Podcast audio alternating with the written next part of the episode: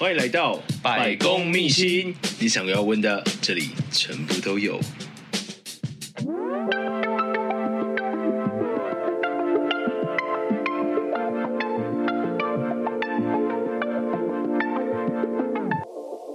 Hello，大家好，我是今天的节目主持人施礼先生。然后我们今天邀请到的来宾是，我是服装设计师吕学正。哎，大家好。那我们大家叫你吕吕吗？可以叫吕吕。OK，嗨，吕吕。Hello，Hello。所以吕吕是服装设计师。对对对。哎，所以服装设计师呃做什么样的工作内容？其实服装设计师的话，就是要看你什么领域啦。那大部分可能是做设计啦，搭配材料啊，跟呃一些技术人员师傅去沟通，怎么去完成你的设计，比如说。这个车缝的地方哪边要注意，然后线条有没有达到我设计所想要的样子？这样子。呃，你说服装设计它是有有分很多领域，对。那这个领域有哪些？你可以跟大家介绍一下。台湾的话，可能比如说造型师的领域，那造型师他们会变成是有技术能力的造型师，呃，会做比较特殊的服装，比如说像戏剧啊、广告啊，还有一种造型师是他纯粹搭配而已。那还有就是比如说服装公司里面的设计师。那他稍微单纯一点，他可能工作内容就是出图，然后盯样本，然后去照顾到最后的品质的部分是大概是监督一下这样子。因为还有一个叫做品管的工作嘛，那那这个。设计师可能占百分之十、二十这样，那百分之八十可能是宾馆这样子。所以说，我想问一下说，说你是从学生时代，然后毕一毕业之后就进入了服装设计？呃，毕业以后有上班大概一年左右吧，就开始慢慢自己创业，然后先从接案子。做品牌大概是这样子的过程。上班的过程为什么会 就是经过一年之后就想要自己出来创业？应该说，应该说上班那一年跟服装设计也是有相关的吗？我第一份工作其实是做包包的设计师，然后后来我的指导教授也是台湾第一个服装设计师是吕方志，是你的亲戚吗？不是，刚好姓吕。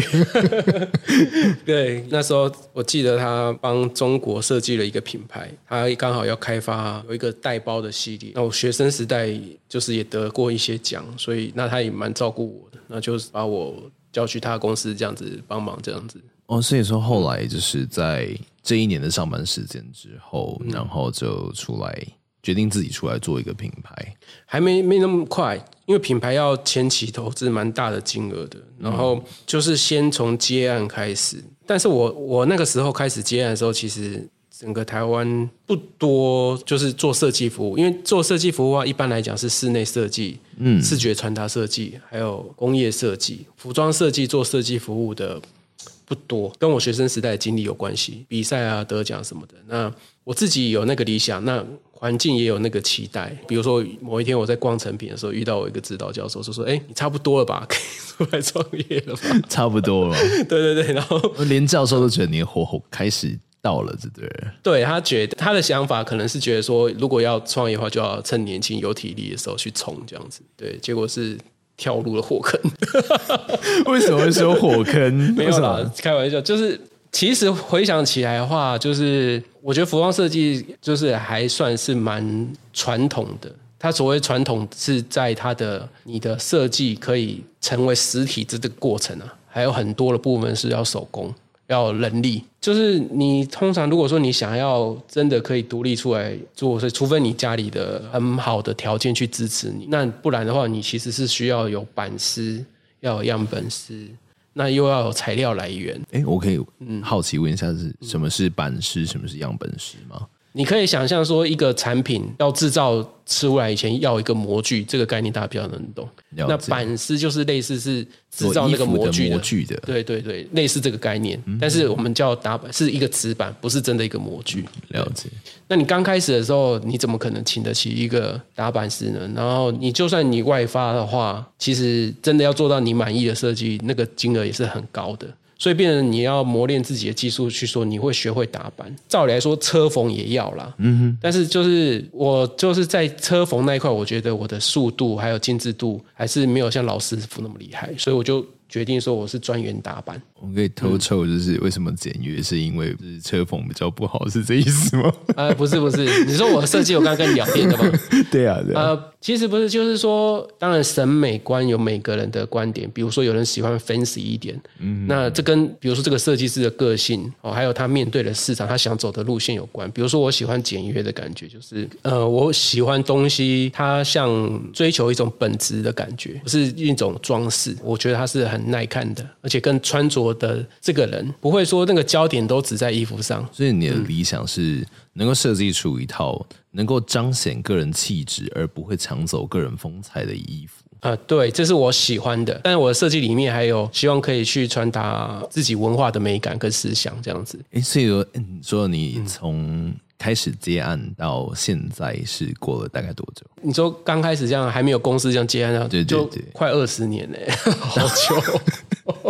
厉害，因为因为我出道很早，我二十大概二十二岁开始。其实真的是设计界的常青树，可以这样说。那我可以问说，那在这二十年的过程当中，是对，就是你有遇到什么样，就是让你觉得特别有趣啦，或者是特别有成就感的事情？特别有趣，特别有成就感。我举最近的例子好了，嗯，就是呃，像。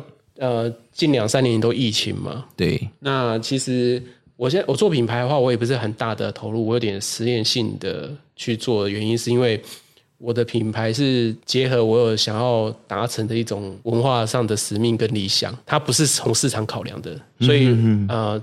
从这个角度来讲，就是说他面对的课题比较困难一点点。我之前实验性去做的时候，我是用快闪店的方式，感觉说一下，快闪店是就是实体的那对对，实体的，就你要去百货公司，然后去摆一个专柜，对对对，大概为期可能一个礼拜。或者一个月之类的。OK，对，就是短时间出现，然后在你可以承担的租金范围，对，然后去尽量的去认识客人啊，去。扩展你的市场。所以你每一次在进行快闪店的时候，都是用同一个名字吗？你说我的品牌吗？对啊，对啊，对对对，没错。那你叫什么？活动，我品牌名字就是旅，旅一个字。对，嗯，哦、就在疫情前，我有接触到一些客人，也做出了一点成绩，正想要好，真的是要整个转型做品牌，我不做设计服务那个时候呢，哇，疫情来了。疫情对服装设计有影响？嗯、呃，很大的影响啊，就是产业面，比如说。大家不逛街不出门，那服装的需求就会降低嘛？对对，那现在疫情不是比较减缓了一点嘛？那就有一些客人就回来台湾或什么的，就有客人传讯息给我说，他这次回来疫情要来跟我买衣服哦，我就觉得好好感动，就是。他从美国回来台湾，然后他他只有回来台湾七天，而且他是回去台南。嗯，那他特别排了某个下午要来我工作室去挑选他想要的衣服。因为你的工作室在台北，对，对对，所以他还特别就是跑上来这边找你。对，然后还就是来买我的衣服这样子，我就觉得。就是很很感动，感动对，因为就是因为现在是社群媒体的时代，但是我对那一块其实行销啊、经营其实又是另外一个必须要去学习的东西。对，那所以等于是说，这疫情这两三年我都有点以前走快闪店嘛，对，那这两三年就因为这样子的话，我就觉得好飘渺。那那个客人就是三四年前，然后他会回来，然后我觉得现在品牌很多哎、欸，对，现在的就是很多什么快快时尚，对，对很多。然后我想说他会记得。就是还排这样行程，我就觉得这也是很大的成就感了。所以在这二十年的过程当中，为什么每次讲到二十年都要在笑？我自己听了都觉得好久哦。没有想到，就是哎，一回头，那已经过了这么久。你觉得从呃一个素人，就是我从就是我对这一方面是完全没有任何专业技术的。是的一个人，然后要进到就是我真的要提供给给别人一个就是服装设计的服务，嗯，我中间需要经历过哪些学习的历程？你说素人，然后想要走到专业这样子？对对对，呃，我这样讲好，我是实践大学嗯毕业的嘛。嗯我们在大学的时候就要学习，比如说呃服装画，先讲技术方面，不讲创意的培养。Sure。然后服装画以后要学习缝纫，缝纫要学习打板，打板又分还有立裁，这个是基本的基本。那你要再加强自己的设计能力的话，有现在现在数位时代嘛，对，又会学绘图软体，比如说 Photoshop、Illustrator，嗯哼，这个又是基本的基本。接下来时代的话，就是近几年呐、啊，服装三 D 的那个绘图软体。出来了，我那个时候没有，它可以就是说，你透过你的设计，然后它就直接电脑模拟出来那个衣服做成的样子。哦，那我我自己对那个。这个技术的看法是，我觉得它又会变成服装设计的，有可能又是一个烂商。就是又一个新的，你变成你看，我刚刚已经讲几样了。对啊，对啊。你看那视觉传达设计，它可能可能如果平面类好，Photoshop 也要睡的，就再学个摄影好了。OK。对，那服装设计就就这么多种了。还有哎，材料的部分，那个布料的特性，嗯、这个布料特性的话，我觉得我比较多是出社会以后去去学习，就真的在呃设计或者在服务的过程当中，一边在做一边这样学习。对，学校也是有材料学了，那因为它就是。一本这么厚的书，有点像教科书一样去背，但是我觉得那时候这样学习方式，对布料的布性的掌握还是不是很够，还是真的说你出来社会以后，真的要用这块布，然后去摸这个布料，然后对款式的认识如何彼此的相结合，是这个也是后来要很多实际经验才有。再讲多一点好了，其实这个后面这个多一点就是我自己的体认，就是说，其实还有很大的部分是社会心理学，还有良性的。社会心理学，对，就是说，比如说，服装有一个功能，就是如何让人去了解你这一个人的特性或喜好或品味，或者是你在社会上是一个什么样职位的人。如果一个有个性比较鲜明的服装品牌来讲，你看到它的专柜或者它的产品陈列的时候，你就会感受出，哎，这个是适合什么样的人、什么样个性去穿着的。嗯，那这个就是比较偏向。一个社会啊，或者良性心理学方面的，你怎么去去拿捏到这个部分？你什么样的人穿什么样的衣服？这个有一个不是说规则，但是有一个大概可以感受得到的范畴，有迹可循呢、啊。对对对，在这过程当中，让你觉得最痛苦的一件事情，要去行销啊，要去营运。我 从从一开始的时候就说很讨厌行销、啊，真的不是因为。说实在，你服装这个领域，我刚刚有讲嘛，我们这个行业还是很传统，要投入到很多的。人力，力，对，我觉得跟个性也有关系。哦，有的人可能在我们行业里面，他他就很开心行销这部分，好像像明星一样那种感觉。嗯哼，那我我喜欢的是在创作产品的那个那个过程，还有穿着穿着衣服的他的那种开心的那种心情。我比较不擅长去打造一个好像什么样的形象来塑造自己。工作特性跟个人个性。对对对对，这个就是嗯。嗯我觉得，如果说呃，以你自己在设计的过程当中，你的呃精神跟理念是什么？我对时尚产业的研究，还有读了蛮多相关的书籍，呃，蛮多台湾的品牌的话，他们会去仿造自己好像是国外的品牌，哦，呃，别讲仿造了，就是说他们试着去形塑，他们是一个来自国外品牌的感觉。但是它比较多的 percent 是 focus 在怎么样商业推广成功。嗯哼，对，它让一般群众他会有一个崇拜的心理，说，哎，外来的比较好。那崇洋媚外，外国的月亮比较大。对，这样子的观念跟这样这样价值体系下，就会变成说，我们不断的在弱化自己的文化。没错，没错。那我在发现，就是说时尚的根源的时候，其实他们研究的是自己的文化。嗯，他们是展现的是自己的生活，他们去讲，他们是在精致化去累积自己的文化能量。那我觉得这个是时尚很珍贵的本质。那我就会想说，我做时尚设计品牌的时候，我想要去翻转这件事，这个有点大的题目啦。但是我觉得时尚本质就是这样子的东西。那以你就是这这几年经验来讲，嗯，你不停的去嗯重新定义或者是堆叠出我们自己属于台湾的一个。文化的一个本质，那你觉得属于我们真正台湾的文化的本质是什么？我觉得我很难自己去完全正确的定义这件事情。嗯，原则上，我们在文化体系就是多元的。那这个多元里面包含的，除了我们汉文化以外，还有日本文化，还有美式文化。以当代台湾当代文化来讲，我觉得是这三个东西去交融在一起形塑的。刚好像没有听到的是关于。呃，原住民文化的这件事。哦，原住民文化这个部分我没有提到，是说，因为我我刚刚说台湾文化是一个多元的嘛，对对对，原住民文化我觉得他们是比较纯粹的，嗯，在我的设计里面，我涵盖的这个部分比较少一点，比较多的是在比如说东方的美学部分，比如说当代的设计去结合这样子，嗯哼，对，那原住民文化的话，他们有他们的。就因为他们东西、嗯、呃纯粹到就是他们只要图腾一出来，你就知道那是他们，而且他们好像有立法说他们的转机啦，对，就是内行，对对对，他们的其实我们汉人好像不能使用，他们有一个原、嗯、就是原住民文化保护的一个立法。对对对，我是比较想要去设计的时候是做跟我的生活跟我的实际的体验有关的东西，所以你要详述一下，就是你想要实现的那个理想。就是说，我觉得我们的文化里面有很多讲一个我最早开始的元素，好，比如说客家花布这件事情。嗯哼，对对对，这个讲大家一讲就比较有画面，知道我在讲什么东西。就是客家花布，严格上来讲，它不是真的所谓。客家专属的花布，嗯哼，客委会他就是他把它也把它经营出一个所谓客家文化的一个代表符号，我觉得这也很好。但是我想要讲的是那一块花布本身的历史。客家花布它本身它是台湾日治时代为了模仿日本的和服布的图文，日本和服布上面的图文，但是和服那个图文啊，花草图文。又是模仿自中国唐朝的嘛？那你看哦，一般来讲，印花布啊，我们在产业来讲，它大概生命周期大概是半年一年了不起。呃，这个生命周期的意思，就是说，比如说它在市场上，比如说今年流行这个印花的感觉，嗯哼，可能一年两年它就会被淘汰了，因为印花布都比较明显嘛，嗯，这样。但是你看这个客家花布，它留在台湾，呃。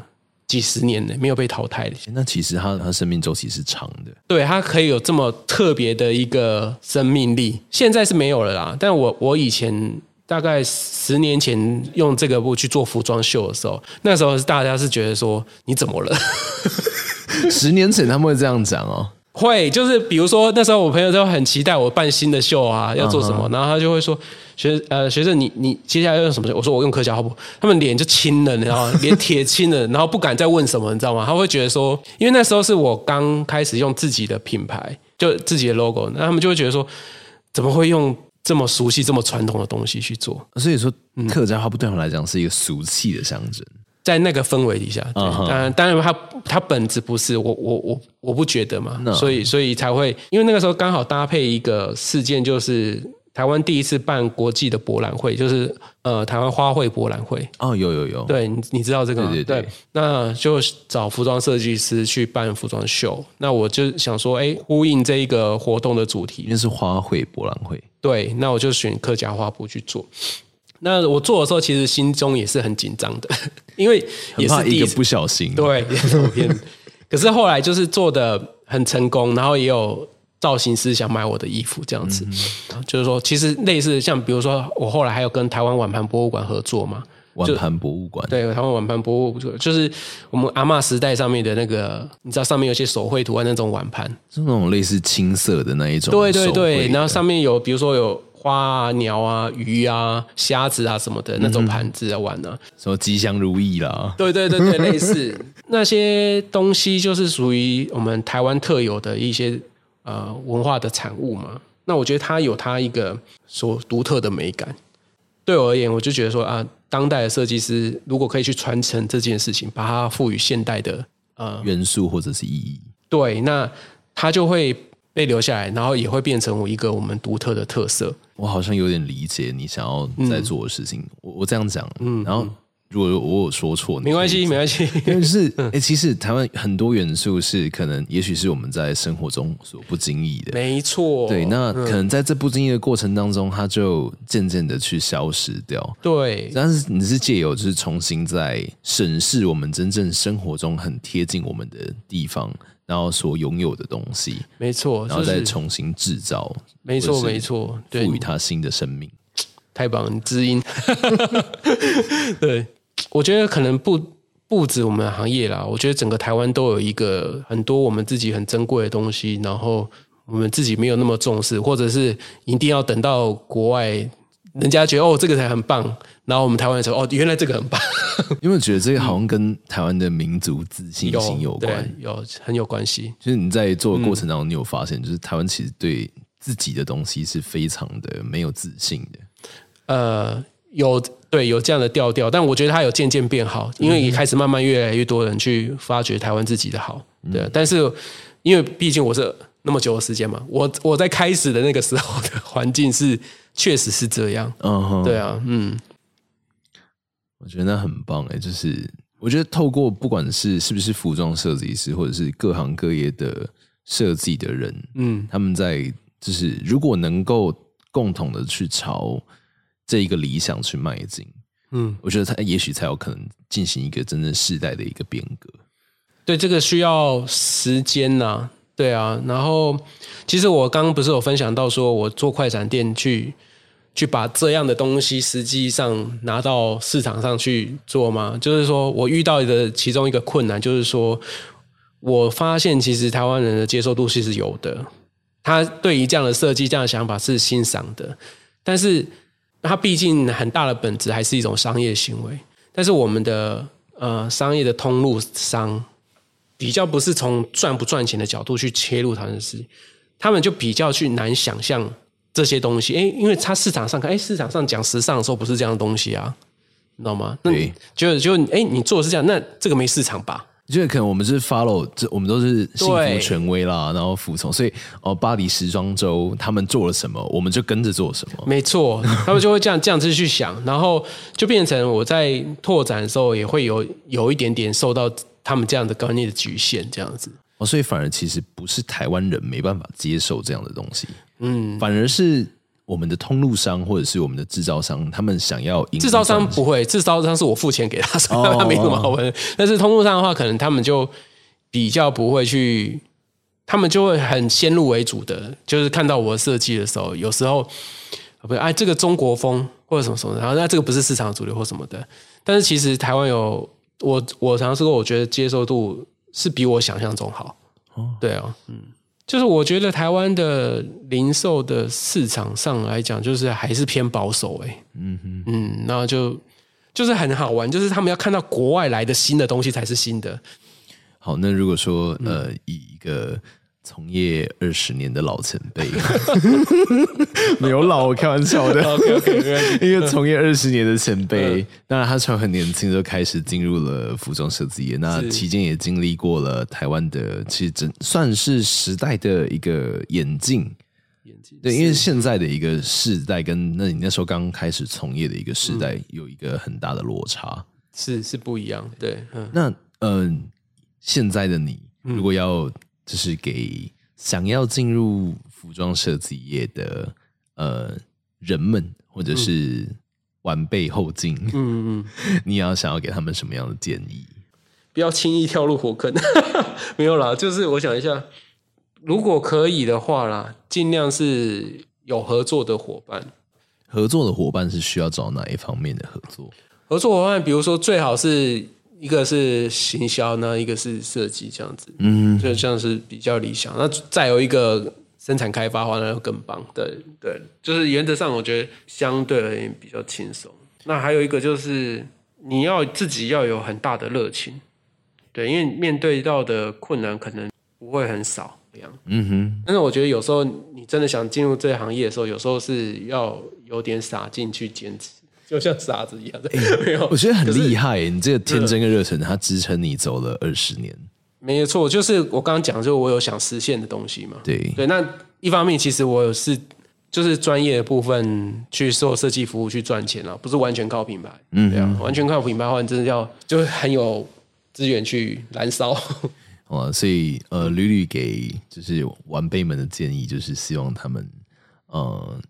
可以有，比如说，如果可以的话，就是从建立团队的角度来起步这样子。Uh huh. 那另外一个就是说，真的就是要有很很足够的热忱，不怕苦，不怕难。对对对对对对。好了，那最后我们给吕吕工商一下你的工作室。我的品牌名称是英文的，这因为用我自己的名字嘛，那就是 L U L U，然后 X。U 中间那个 dash 嘛，对，dash，L U dash，然后 X U E dash，然后 Z H E N G。好，我再重复一下，吕吕刚刚他讲的 IG 账号是 L U dash X U E dash Z H E N G，然后我会把他的 IG 的连接放在下方的资讯栏，所以如果你们有呃服装设计的一个相关的需求的话，我们都可以直接私讯吕吕来呃找到我们吕吕来为您服务。谢谢，对我原来你可以放链接哦，可以，对对对，好，好，那我就觉得哎，麻烦司仪先生帮我放个链接，没有问题，没有问题，对啊，OK。OK，那我们今天的节目就到这边喽，okay, okay. 我们下次见，拜拜，谢谢，拜拜，拜拜，Hello，各位百工秘辛的朋友们，大家好，时间转瞬即逝，又来到了一年一度的农历春节，在这段期间，百工秘辛将会进行一周的休整，因此下一集的节目将会在一月三十号跟大家见面。也利用这段时间，我们会准备更充实、更好听的节目来陪伴大家。谢谢每位朋友的点击收听。如果大家听完节目有任何想法，都欢迎到我的 IG。每一集的节目，我都精心的准备了一则贴文，让大家可以及时的针对节目内容写下你的反馈与建议。最后，失礼先生在这边祝大家兔年吉祥平安、发大财，运势强强棍，打麻将龙压吉。我们下集见喽，大家拜拜。